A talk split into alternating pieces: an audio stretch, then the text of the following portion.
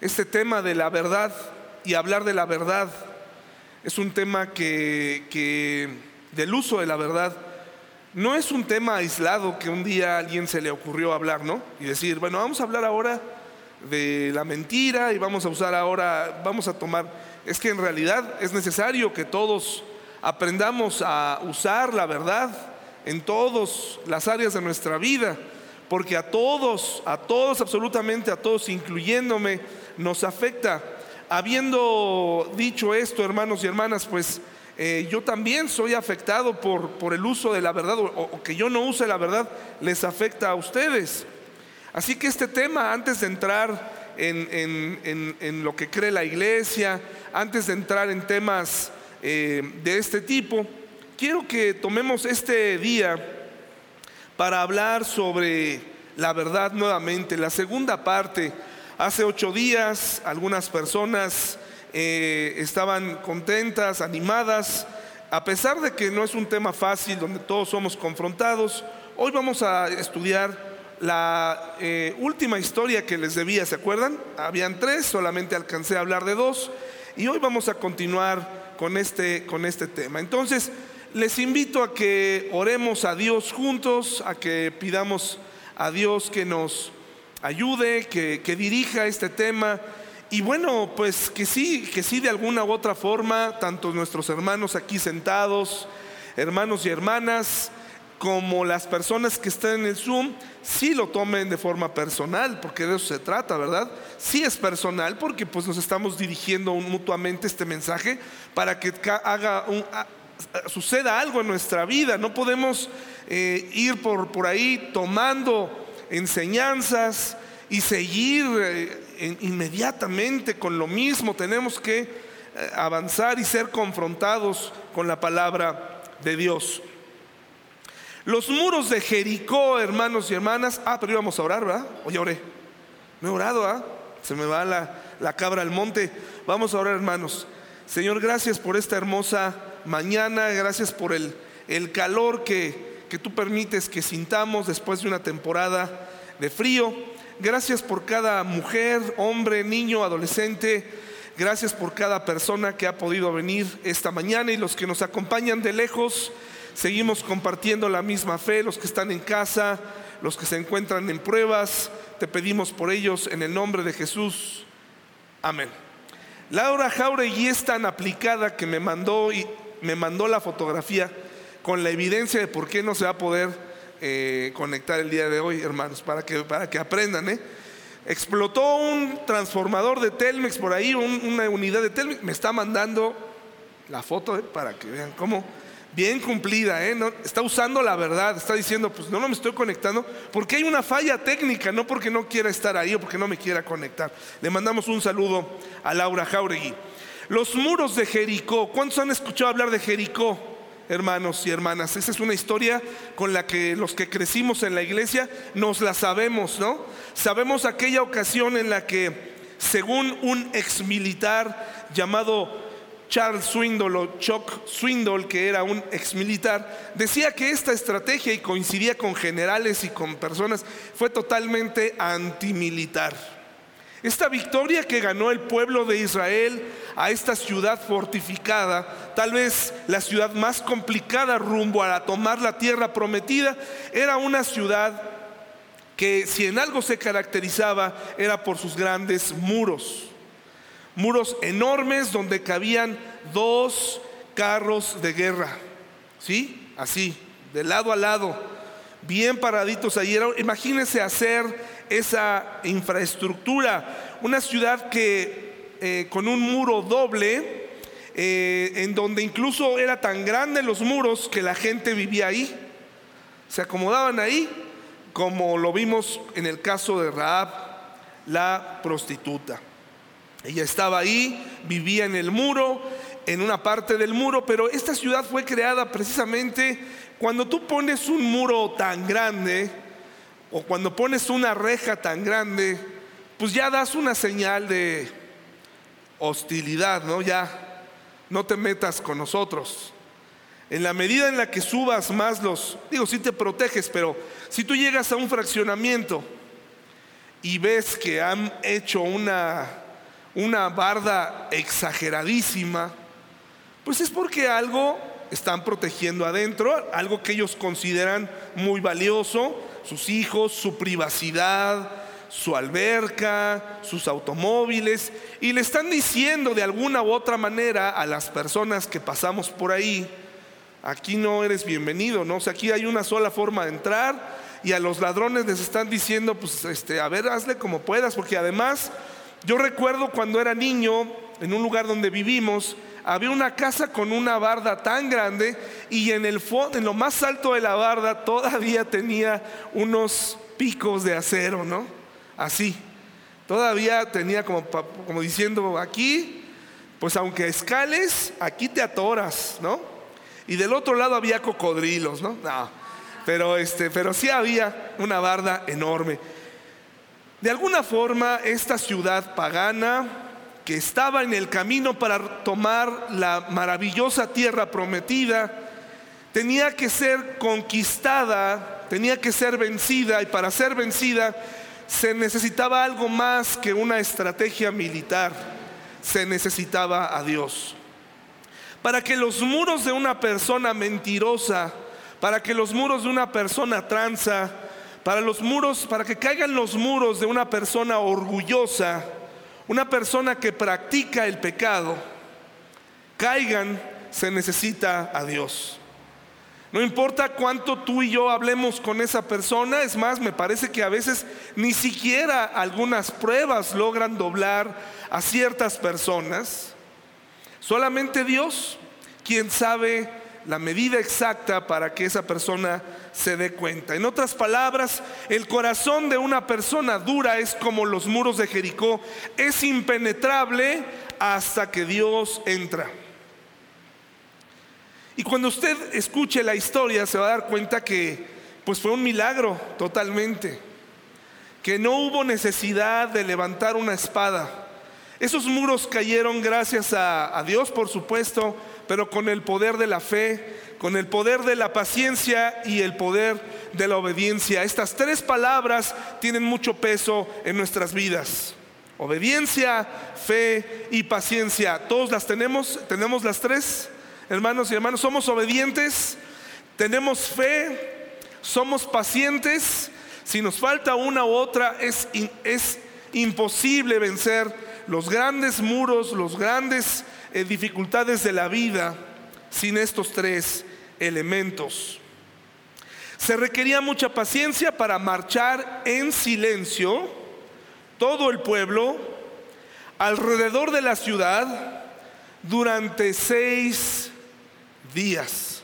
No me lo va a creer, pero esta aplicación ha sido enseñada por algunos pastores para decirle a las personas que si quieren algo, lo quieren lograr algo en su vida, sigan este procedimiento. Que le den vueltas literalmente a seis cosas, al carro que quieren, a la persona que aman o que, que no les corresponde, que le den seis vueltas. Imagínense, y ahí está el cristiano, la cristiana bueno, no encuentro otra palabra, hermanos, no la voy a decir. Andar alrededor de alguien. Imagínate esa, chica que te agrada, ese chico que te agrada, y tú dándole vueltas, ¿no? ¿Qué quiere? Y, a y, el último día tienes que darle otra vuelta, tienes que hacerlo por un séptimo día, pero el último día tienen que ser siete, siete vueltas. Y después de haberle dado siete vueltas al ser amado, gritas, y suena la trompeta. Ahí o se muere del susto o no alcanzas a dar ni siquiera dos más porque ya la tienes harta, ¿no? Pues así fue esta victoria. Se le pidió al pueblo dar seis vueltas en silencio. Yo sé, hermanos, yo hubiera cuestionado qué tipo de estrategia es esta, Dios.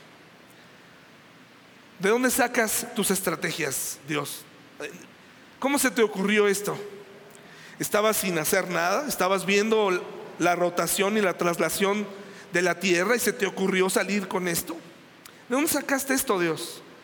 Me parece que Dios permite este tipo de estrategias. Como aquella vez que Jesucristo sana a un hombre ciego y hace tierra y lodo, O al hombre ciego en donde este, también hace una mezcla, ¿no? Y le toca los oídos y, y pareciera que, ¿de dónde sacaste eso? ¿Es necesario este elemento? ¿Es necesario darle vueltas? Estas cosas están hechas para pensadas en el hombre y la mujer, creadas por él, para ejercer obediencia, fe y paciencia. Sin estos tres elementos es imposible lograr el objetivo. Obediencia, fe y paciencia. Le dieron la vuelta y al último día se les pidió que dieran siete vueltas, el séptimo día, siete vueltas. Si ya había alguien desesperado, yo creo dejó de caminar. Pero la mayoría dijo, por algo Dios lo está haciendo. Algo está a punto de suceder. Se sentía en el ambiente, hermanos y hermanas. Si hubiera estado yo ahí, le hubiera dicho, no, ya me voy. Yo ya, no sé por qué nos tiene aquí dando vueltas. Mejor ya, este, ahí que les vaya bien. Y me hubiera perdido de algo increíble. Que solamente la gente que obedece, solamente la, gente que tiene fe y que, tiene paciencia puede llegar a ver. ¿Cuántas cosas no hemos visto tú y yo? porque nos hemos quedado a la mitad del proceso que Dios está llevando. ¿Cuántas veces por meternos en donde no nos llamaron o intervenimos en cosas que no teníamos que intervenir, hemos roto el proceso de Dios? Pues el último día ahí van a la séptima y les dice la indicación, cuando termine de dar la séptima vuelta va a sonar la trompeta y van a gritar. ¿Y qué va a pasar, Señor? La gente adentro se va a espantar y ¿qué va a pasar? ¿Qué va a suceder, Dios? Los muros van a caer y ustedes van a poder entrar. ¡Wow! ¡Qué estrategia más maravillosa! Si eso va a suceder, entonces yo lo hago. Cuando venga a tu mente que estás muy lejos del objetivo, sobre todo la gente soltera que dice, es que de verdad, o sea, yo ya llevo dándole 14 años vuelta a esto para que caiga un hombre, para que caiga una mujer, para que, o sea, para que mi, mi negocio funcione. Tranquilo, sigue dando vueltas, confiando en Dios. La situación en la que está, sobre todo los hombres solteros, mujeres solteras, está bien. Está bien como estás. ¿Y sabes cómo lo sé? Porque cuando te casas vienen nuevos problemas, vienen nuevos retos, bonitos, pero no te apresures, tranquilo, cálmate. No te encuentras a ti mismo, no te encuentras a ti misma. Hay una confusión hoy en día, hermanos y hermanas, hay una confusión en la juventud. Hay una confusión, no te, no te gustas a ti mismo, no te gustas a ti misma. No eres no, te aceptas como eres, porque la sociedad te ha hecho sentir que no encajas.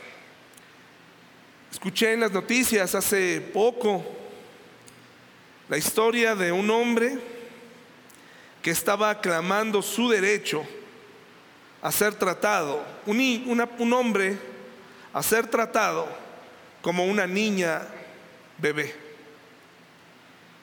Esto es verdad. Un hombre que está clamando su derecho de ser tratada como una bebé, no como una mujer, como una bebé. Y él se comporta como una bebé. ¿Qué nos dice todo esto, hermanos y hermanas? Hay una confusión. La sociedad ha sacudido los cimientos, ha movido, ha entrado a tu mente y te ha dicho, no estás bien como estás así como estás no estás bien. Necesitas un cambio porque si no nunca vas a poder salir y ser. Esta semana escuché la historia. Dos historias. Un influencer famoso tratando de convertirse de ser un hombre en una mujer. Pero no en cualquier mujer, una mujer asiática y invirtió toda su vida y su tiempo y sus recursos para parecer una mujer. Hay un video hoy que circula donde él toma su Biblia y dice, soy cristiano. He dejado atrás, me he aceptado como soy. Soy hombre ahora, como nací. Y él regresa. Ahora la gente se burla de él. Pero también esta semana escuché una persona que invirtió, la familia invirtió para que esta mujer, este, este hombre, esta mujer se convirtiera en un hombre. La gente invirtió en esa persona, mucho cariño ahí detrás. Invirtieron para lograr que esta persona perdiera sus rasgos físicos y sus órganos. Ella sale a la luz y dice, no saben lo que es entrar en este mundo. Busca la historia. Esas historias no salen.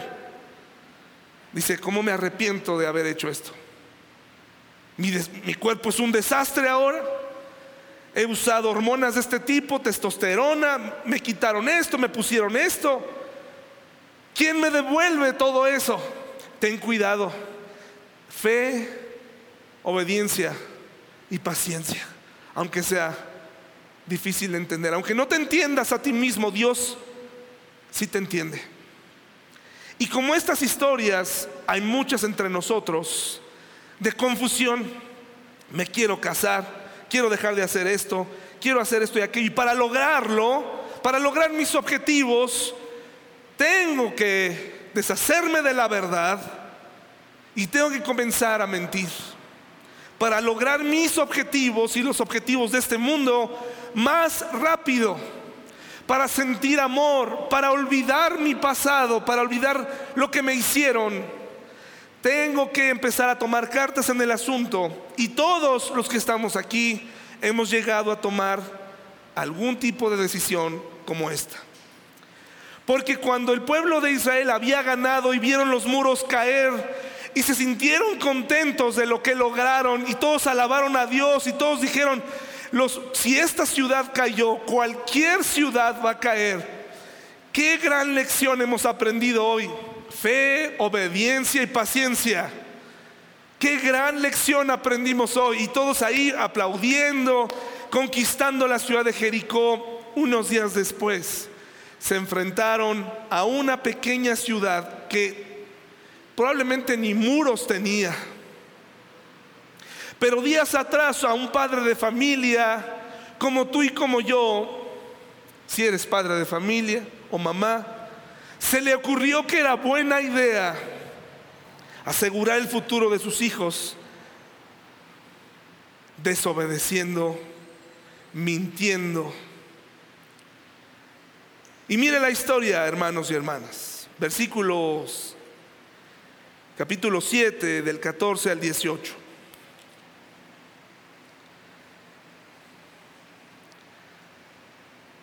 Cuando llegaron a la ciudad de Ai y la ciudad de Ai y sus pocos pobladores y su muy pequeño ejército derrotó al pueblo de Israel en una de las peores derrotas que tuvieron rumbo a la tierra prometida. La gente se empezó a preguntar, Dios, ¿estás jugando con nosotros? Venimos de conquistar Jericó y aquí venimos a ser conquistados con estos hombres débiles. Y entonces Dios les contesta. Dios les dice algo increíble. Y esto, esta puede ser hoy la contestación de parte de Dios a lo que estás a punto de decidir, a lo que estás a punto de hacer. Hoy, hoy mismo, puede ser el día en el que te des cuenta que las cosas que te están pasando hoy se deben a decisiones que has estado tomando, atajos formas y estilos de vida que van contrarios a lo que Dios tiene para ti con mucho amor. Dice el versículo 14 al 18, dice así, hermanos, mañana por la mañana deberán presentarse por tribus y el Señor señalará a la tribu, a la tribu del culpable. Esa tribu con sus clanes deberá dar un paso al frente y el Señor señalará al clan culpable. Entonces ese clan dará un paso al frente y el Señor señalará a la familia culpable. Por último, cada miembro de la familia culpable deberá dar un paso al frente, uno por uno.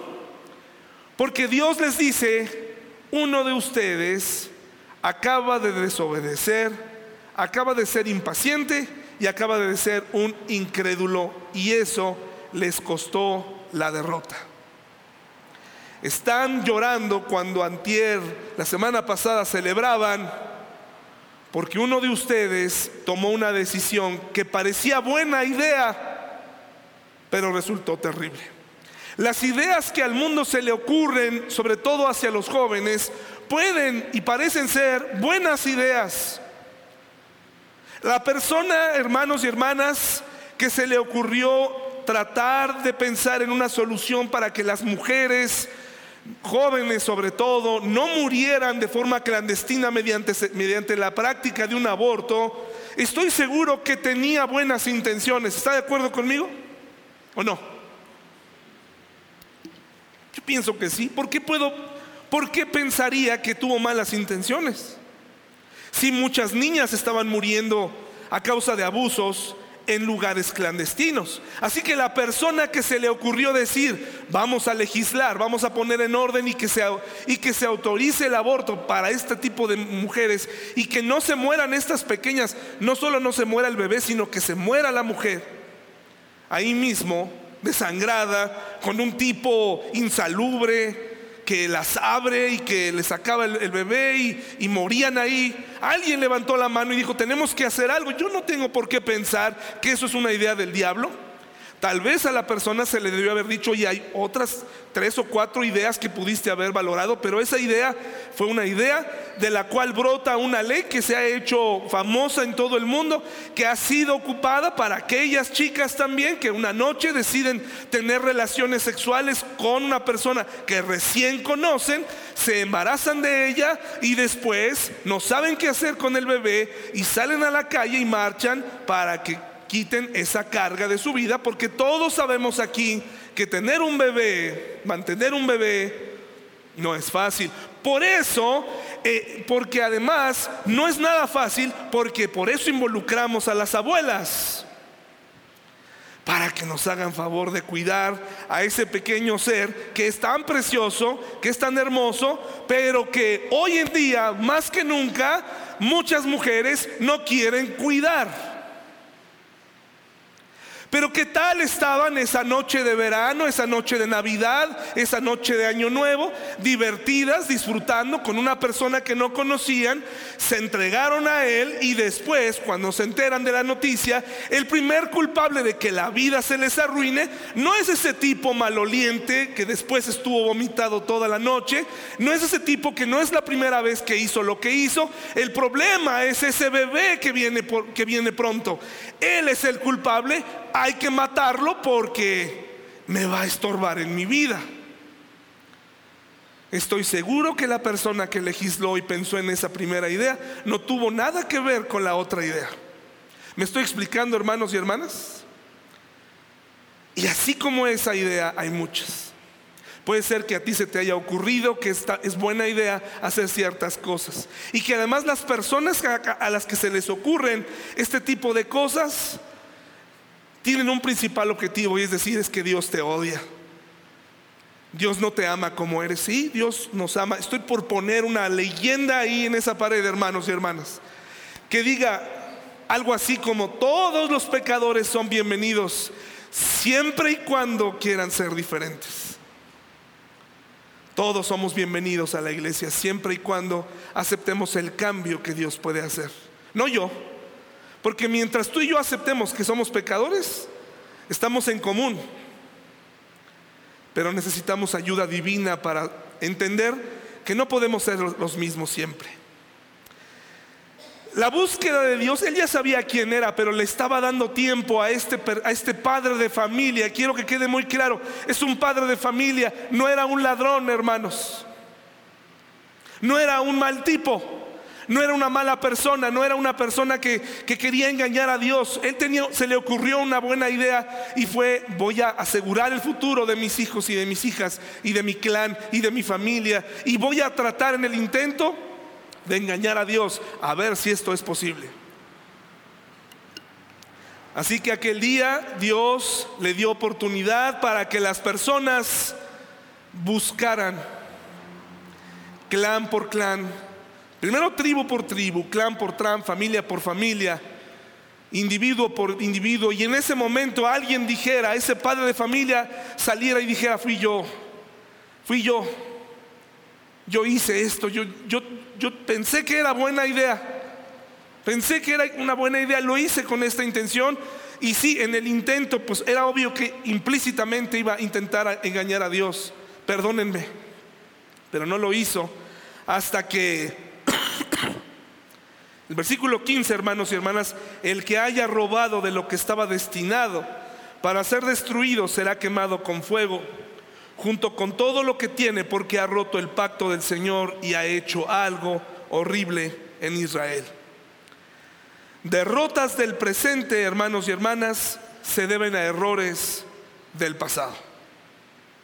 Derrotas de tu presente se deben a errores de tu pasado que no has reconocido y que sigues cometiendo el mismo error. O a lo mejor ya quedó atrás, pero nunca lo arreglaste. Escuché de la voz de una mujer que se encuentra divorciándose en este momento. Algo que probablemente todo el mundo sabía, pero que yo no lo tenía tan presente. Y dice ella, mientras firmábamos un contrato y unas cosas que tenían que ver con su hijo o con su hija, decía, ¿quieres conocer a alguien verdaderamente? Divórciate de él. Divórciate de ella. ¡Wow! Qué, qué increíble! ¿Qué pasó después de esa primera cita, ese, ese enamoramiento y de pronto se transformó en un monstruo? Que no quiere dar pensión, que hay que estar amenazando continuamente, que hay que estar eh, metiendo a la policía porque no hay de otra. Y hermana y hermano, mete a la policía, ¿eh? Métela, métela, claro que sí, porque ese niño come. Y cuando, cuando lo hagas, si a ti te golpean en casa, que espero que no, no seas como esa estadística que dice que el 25% de las mujeres que, que son golpeadas regresan con su golpeador. Qué tristes patrones. Es la sociedad en la que vivimos. Es que no le hagan nada. Es lo máximo. Terrible. No hubo respuesta. Errores, derrotas del presente se deben a errores del pasado. Si tú ya detectaste que tu hijo, el mayor, tiene dificultades para desarrollarse, pues corrígelo en el segundo, ¿no? Pero si vuelves a cometer el mismo error con el segundo y viene un tercero o un cuarto, no estamos aprendiendo nada, ¿o sí? Si ya pusiste un negocio, pero resultó que te asociaste con alguien, nuevamente te excediste en confianza o te quisiste pasar de listo y volvió a, a fracasar el negocio, no estás aprendiendo nada derrotas del presente se deben a errores del pasado. El pueblo decía, pero si hemos hecho todo lo que nos has dicho, quién sabe, porque hubo alguien que estuvo de acuerdo en adelantarse. Hermana y hermano que estás aquí, si estás atravesando un momento de separación, si estás atravesando un momento de dificultad de este tipo, quiero que hoy te lleves en tu mente algo muy interesante. Los hombres no dejamos a nuestras esposas porque dejaste de hacer algo. Sí dejaste de hacer algo, tal vez mucho, pero ese no es el punto. ¿De qué se trata? ¿De dejarnos fallar hasta que se firme un divorcio? Cuando una pareja se divorcia, hermano y hermana, cuando una persona te deja, siempre te dice que tú hiciste algo mal, que fuiste tú la persona que marcó la pauta, que tú fallaste. Hermana, por favor, relájate. Él tenía en mente esto desde hace mucho tiempo. Los hombres somos así. Nos cuesta trabajo creer que estas canas nos van a sacar del juego. Queremos sentir que aún estamos en el juego. Y cuando me, llamo el juego me estoy refiriendo al, coqueteo con otras chicas. Desafortunadamente los hombres si no maduramos terminamos haciendo cosas así y herimos. Las mujeres también lo hacen. Pero tranquila, tranquilo. Tú obedece, ten paciencia. Tranquilo. Déjaselo a Dios. Vas a escuchar cosas terribles. Porque cuando una persona está haciendo lo, lo equivocado, miente y miente mucho y se engaña a sí mismo. Le parece buena idea tratar de decirle, y ya se los puse en un video en esa famosa película de Denzel Washington, un diálogo en donde e, él, le dice a ella, le dice a su esposa que engañó, le dice, es que con ella me río, me hace reír, nos divertimos, la pasamos bien. Y la mujer llorando, ganó un Oscar por esa actuación. Es una escena increíble. Y la mujer eh, no entiende todo lo que él le dice, pero él se mantiene y le dice, es que con ella siento cosas que contigo no tipo de cosas. El hombre, el varón, somos engañosos. Las mujeres también no usamos la verdad, pero los hombres decimos cosas, tenemos necesidades. El hombre, el pueblo de Israel ha terminado derrotado. Derrotas del presente se deben a errores del pasado, cosas que nos dejamos, que nos creímos pecados privados se hacen públicos. Josué 7, 19 al 23, hermanos. Si tú piensas que puedes engañar a alguien y ocultarlo, no puedes engañar a Dios. Los pecados públicos, privados, en muchas, muchos casos se vuelven públicos, se vuelven de dominio general, de alguna u otra manera. Y la gente anda buscando, pero ¿cómo te enteraste? Ah, como esa ocasión en la que Eliseo se enteraba, ¿no? De lo que el, rey asirio quería hacer y se movía del lugar porque lo quería matar. Te voy a decir a ti, hermano y hermana, si tienes una persona que continuamente habla mentira, que continuamente te está buscando calumniarte, hablar a tus espaldas. Quiero que pienses y sepas en algo, sepas algo. Al ser hijos de Dios, el Señor lo sabe todo y de alguna manera te vas a enterar y tomarás acciones correspondientes y amarás a esa persona. Nada más que ahora, ya sabes, ahora ya sabes qué, qué debes hacer. Pero Dios nunca va a permitir que eso quede en secreto. Y más si eso está dañando a gente que está comportándose justamente.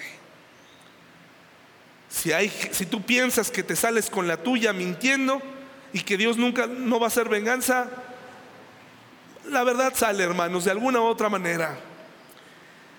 Pecados privados se hacen públicos. Josué 7, 19 al 23 dice así, hermanos. Entonces Josué le dijo a Acán, porque si leo un versículo más arriba, Acán fue el señalado. Entonces Josué le dijo a Acán, hijo mío, da gloria al Señor Dios de Israel y di la verdad. Confiesa y dime lo que has hecho, no me lo escondas. Acán respondió, se dan cuenta y están entre signos de admiración he pecado contra el Señor Dios de Israel. Entre el botín, entre el botín, vi, entre el botín a un hermoso manto de Babilonia, 200 monedas de plata y una barra de oro que pesaba más de medio kilo. Los deseaba tanto que los tomé. Está todo enterrado debajo de mi carpa. La plata la enterré aún más profundo que el resto de las cosas. Así que Josué envió a algunos hombres para que investigaran yo no sé mucho de Acán, no quiero ponerle apellidos, no quiero hablar mucho más de Acán, cosas que no dice la Biblia, pero quiero inferir que si Josué envió a alguien a buscar a la carpa de Acán, fue porque él probablemente tenía otro concepto de, Acán. ¿Está de acuerdo conmigo? Porque Acán ya estaba confesando, si hubiera sido cualquier otro, pero cuando manda gente es como, ¿en serio Acán hiciste esto? Fuiste tú, fuiste tú de todos los demás. Lo pude haber creído, así como David se expresaba de Absalón, decía, tú íntimo mío, que caminabas junto a mí en el templo, tú me traicionaste, Acán, fuiste tú.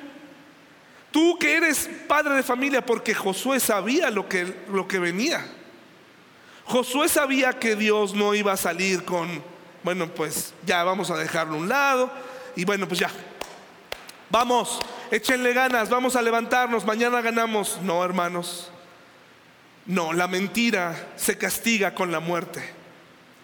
La mentira se castiga con la muerte, tarde o temprano. Hoy puede ser la muerte de una relación. Puede ser el comienzo de la muerte en una asociación. Puede ser el comienzo de la muerte de una iglesia. Pero de alguna manera, cuando tú usas la mentira, siempre hay muerte. Las cosas no vuelven a ser iguales. Los secretos se vuelven públicos y el proyecto que Acán tuvo en manos como un anticipo de su trabajo resultó ser peor porque en Josué 7, 24 al 26 más adelante, después Josué y todos los israelitas tomaron a Acán junto con la plata, el manto y la barra de oro. También tomaron a sus hijos e hijas, su ganado, sus asnos, sus ovejas, sus cabras, su carpa y todo lo que él tenía y lo llevaron al valle de Acor. Luego Josué le dijo a Acán, ¿por qué nos has traído esta desgracia? Porque hermanos, hubo muertes en la derrota en Ai. Si, me explico, hermanos, no nada más perdieron la batalla. Hubo muertos, hubo, hubo niños que se quedaron huérfanos por la decisión egoísta de Acán. Y por eso puedo interpretar, puedo sentir que Acán le dice última vez, pero ¿cómo hiciste esto, Acán? ¿Cómo fue que lo hiciste tú, tus hijos, tus pequeñas que caminaban entre nosotros, tu esposa, tus, familiares? ¿Por qué me haces hacer esto? Hermanos, no tiene ninguna comparación en, en, magnitudes cuando una persona te miente y es confrontada y tienes que decirle, sí te perdono, pero esto ya no es igual. Es increíble la reacción que llegan a tener los mentirosos. Se enojan. Se enojan contigo. Te tratan como si tú, oye, tú ocasionaste esto tus palabras entraron profundamente y nunca escuché ningún tipo de arrepentimiento, no escuché nada de parte tuya, no se ha visto ningún cambio. ¿Qué esperas de mí? ¿Qué esperas que yo haga cuando la verdad ha salido, hermanos y hermanas? No hay nada peor que descubrir lo que una persona verdaderamente piensa de ti. No tienes la idea, pero no te lo deseo, enterarte que no eras esa persona que creías que eras para ellos o para ellas. No hay nada peor. Y el vendaval cuando viene, cuando sale esto, cuando nosotros cometemos este error y si tú estás del lado que calumnia, y ha sido descubierta lo que tú verdaderamente piensas de esa persona, enfréntalo. No te escondas en, ay, es que, mira, yo no lo quise decir así, lo que es que tú eres muy sentido. No, no soy sentido. No digas eso. Yo te amaba. No me llames sentido, no me llames alejado, no me llames orgulloso. Tú abriste la boca, tú heriste. Y si yo estoy del lado, del lado mentiroso y me están diciendo esto, no te quiero volver a ver, no quiero que vengas a mi casa jamás, tú tienes que aceptarlo. Y la lucha para ganar la confianza de esa persona ha comenzado. No tiene nada que ver con ser cristianos o no. Siempre hay muerte cuando hay mentira. Es increíble cómo la gente puede mentir como si fuera cualquier cosa y pretender regresar a tu vida como si no pasara nada. Pretender regresar a la iglesia si tú supieras cuántas personas en el pasado han dicho cosas terribles que ya están, dan risa de nuestra iglesia, ¿no? Y regresan un día. como si nada hubiera pasado. Yo los veo, le doy la bienvenida, sí, bienvenido, pero ¿saben qué? Yo ya sé lo que esa persona es capaz de hacer. Con pies de plomo. Pero si tú estás de lado, si tú cometiste una falta y, y estás hablando de la gente y te atraparon, acéptalo. Ten el valor de aceptar. Si yo, yo, yo dije, perdóname. Oye, me heriste, sí fui yo, perdóname. Entiendo que no quieras verme, entiendo que no quieras hacer esto, lo entiendo. Me equivoqué, murmuré en tu contra, dije cosas, armé todo un caso en contra tuya, acepto lo que quieras decidir. Pero no vengamos ahora a cuestionar, uy, eso que eres cristiano. Oigan, hermanos y hermanas, ¿ustedes creen que yo por ser pastor no siento? ¿O que yo tengo que perdonar más por estar aquí al frente? No, hermanos. Yo siento igual que tú.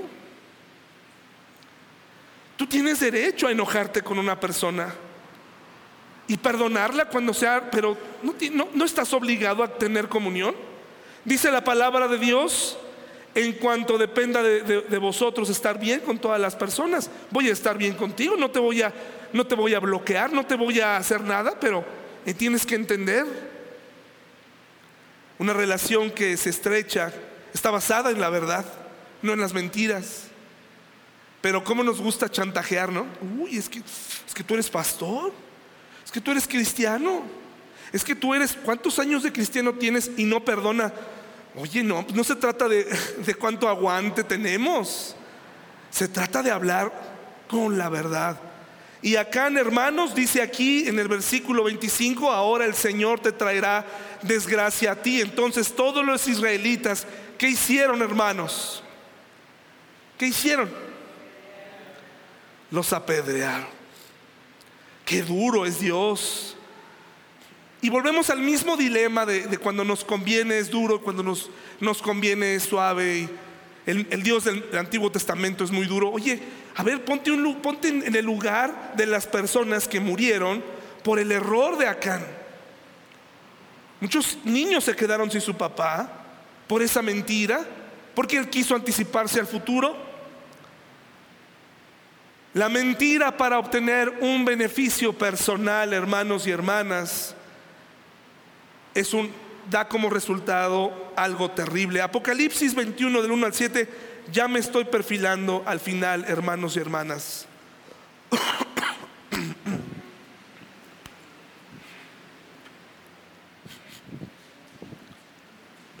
Apocalipsis 21 del 1 al 7.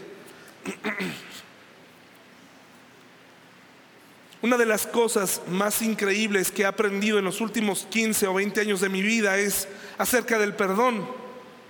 Y me he encontrado en situaciones en las que me cuesta mucho trabajo perdonar. Pero Dios me ha dado la habilidad para perdonar y he sido perdonado porque yo también he lastimado a la gente. En otras ocasiones no he sido perdonado probablemente porque no he dicho las cosas eh, claramente.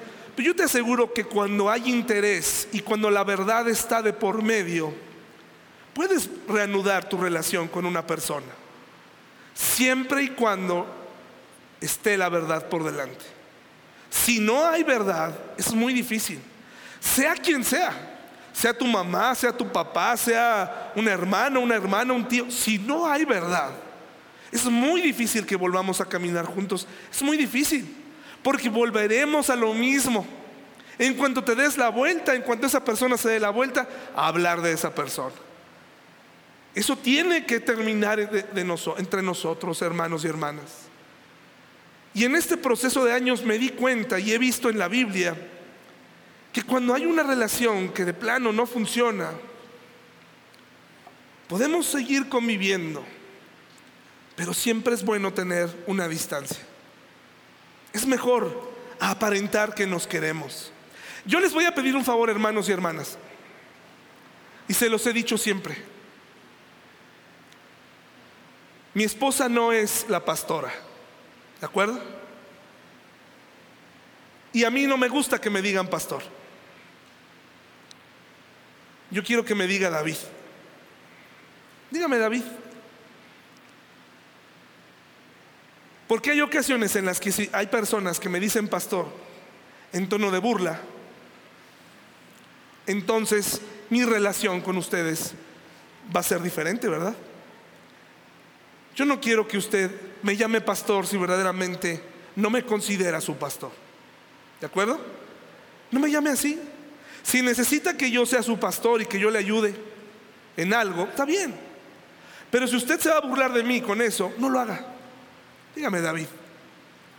Porque hay ocasiones en las que usamos, es más, si usted no le va a llamar, no le llame hermano a otra persona si no lo considera su hermano. ¿Me estoy explicando? No nada más se trata de mí. Yo a todo mundo le digo hermano, hasta los en el trabajo. Hermano, ¿qué onda mi hermano? Y hasta en el tono sabemos que es un tono más México Distrito Federal, ¿no? ¿Qué pasó mi hermanito? ¿Cómo andas mi hermano?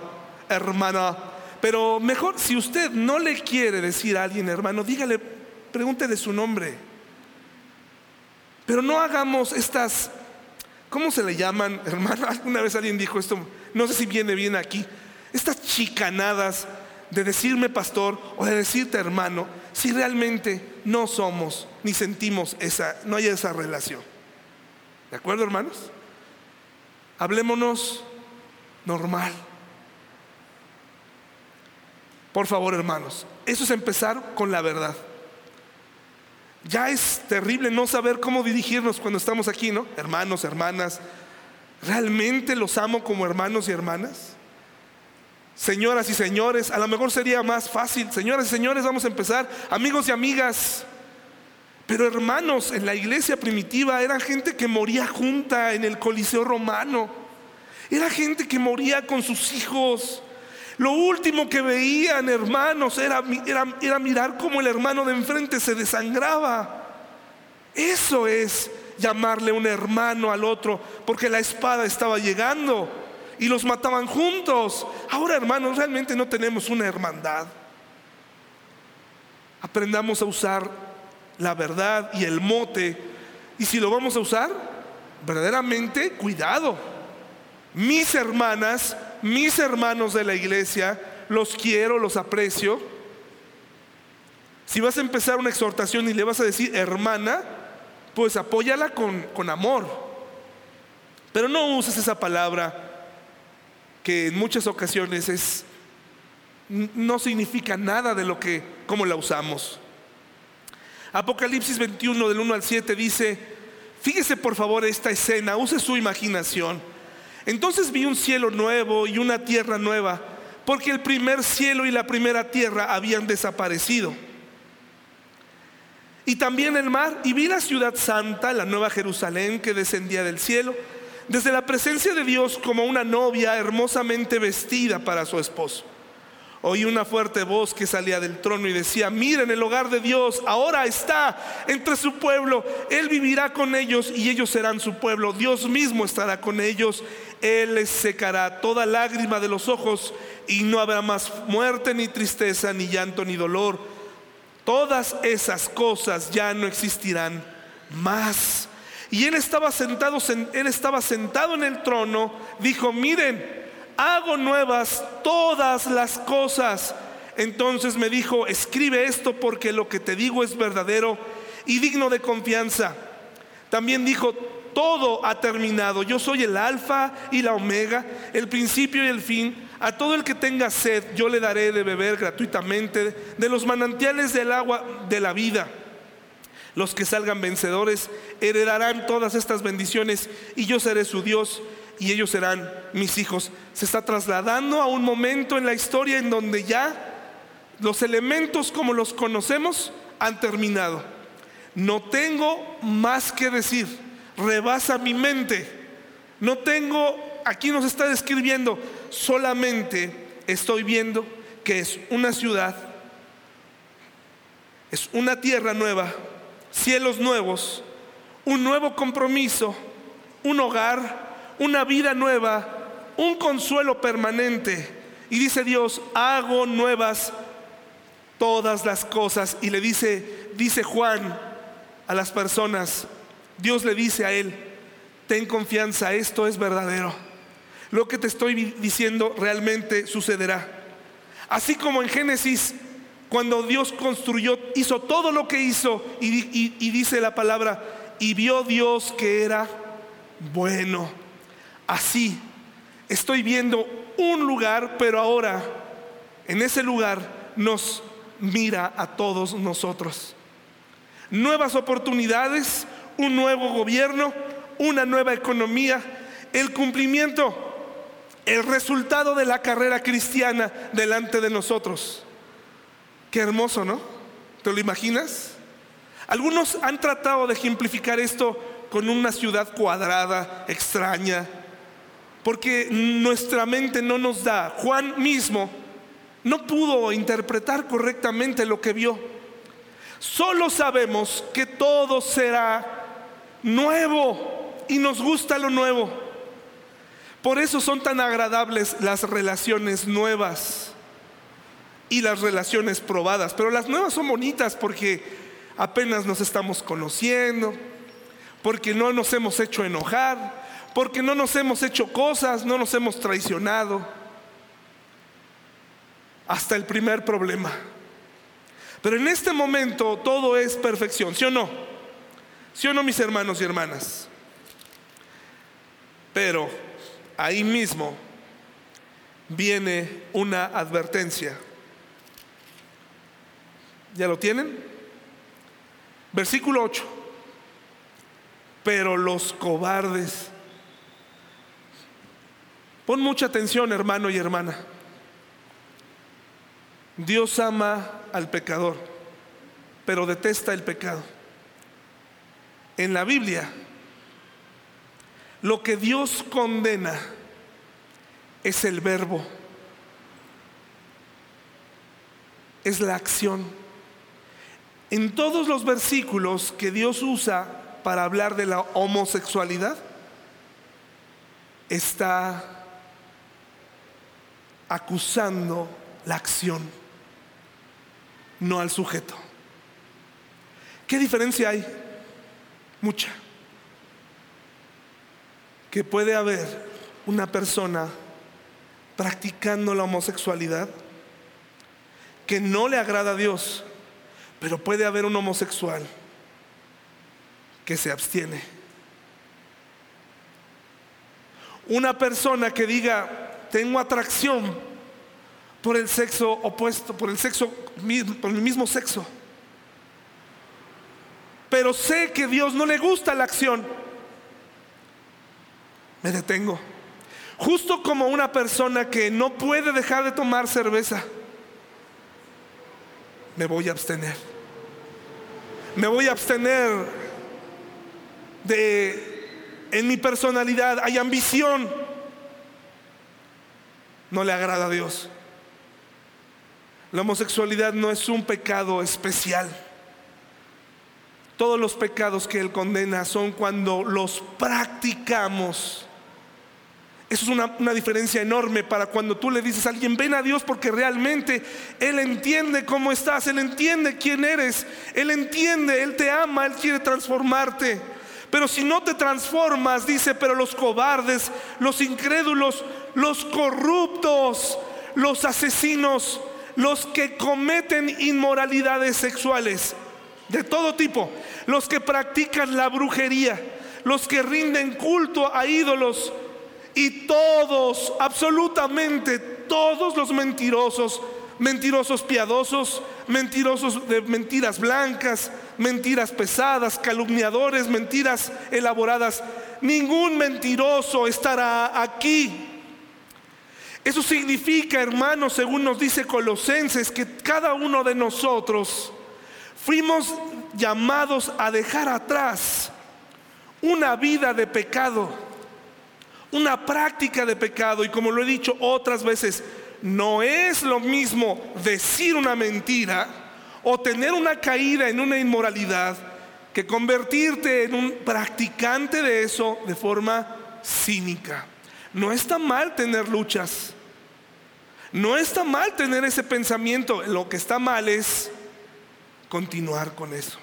Porque te va a llevar a esas grandes ideas que el mundo invita a que sigamos. No me creas a mí. déjaselo al tiempo. Comprueba por ti mismo, por ti misma, cómo el mundo miente, no Dios. Cómo Dios sí puede transformar tu vida, aún sintiéndote como te sientes hoy.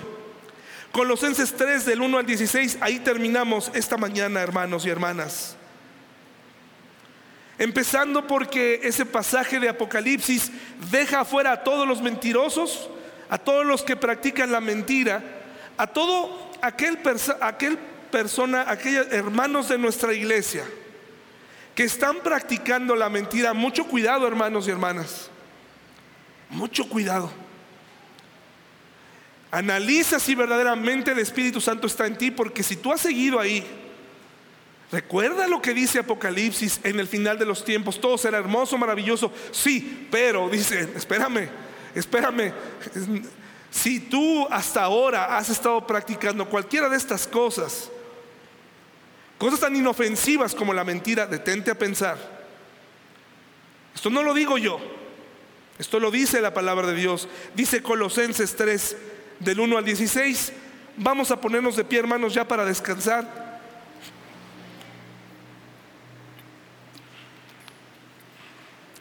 ¿Cómo dice el título en sus Biblias de Colosenses 3?